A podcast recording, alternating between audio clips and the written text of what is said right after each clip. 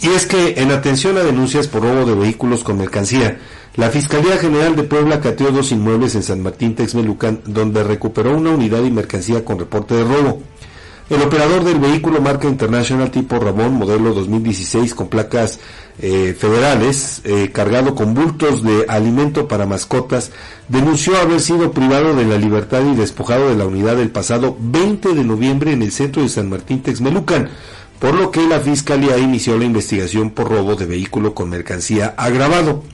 Al ubicar un inmueble en la Junta Auxiliar de Santa Catarina, Hueyatzacoalco, en San Martín Texmelucan, la Fiscalía solicitó, obtuvo y cumplió una orden de cateo, logrando recuperar el camión así como la mercancía consistente en cientos de bultos de alimentos para mascota.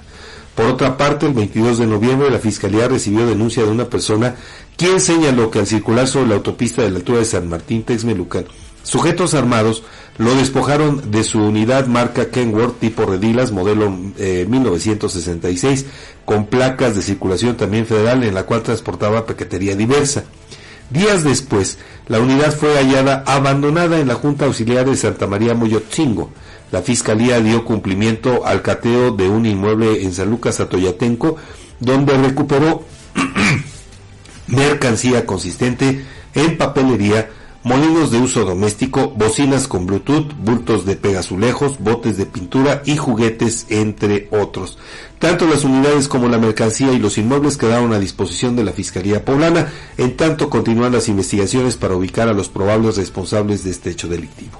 Pues un auténtico botín el que tenían sí, por supuesto. dos eh, unidades de carga. Y bueno, antes de ir a la pausa, fíjese, le comparto a propósito de, pues, del clima de violencia que se ha vivido, que se sigue viviendo desafortunadamente en territorio mexicano, es que, fíjese, hasta el pasado fin de semana ya sumaban 174.371 personas asesinadas en el país.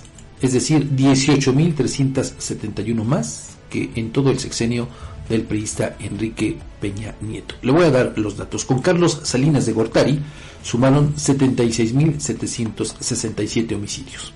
Con Ernesto Cedillo, 80.671.